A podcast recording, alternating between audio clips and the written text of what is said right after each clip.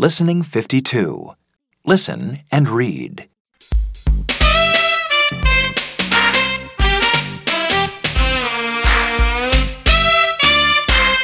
My bed broke, Mom. I'm sorry. Don't worry, it was a very old bed. Let's go shopping for a new one. This bed is bigger than your old one. But my old bed is more comfortable. This one is hard. Look, Max. This one is softer. It's okay. But my old bed is better. What about this one? It's a cool airplane bed. Please, can I have this one? Sorry, Max. It's the most expensive bed in the store.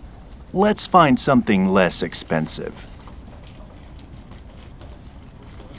We can repair old beds if you prefer. Yes, please, Dad. My old bed is the best of all. Okay. And it's cheaper than a new bed.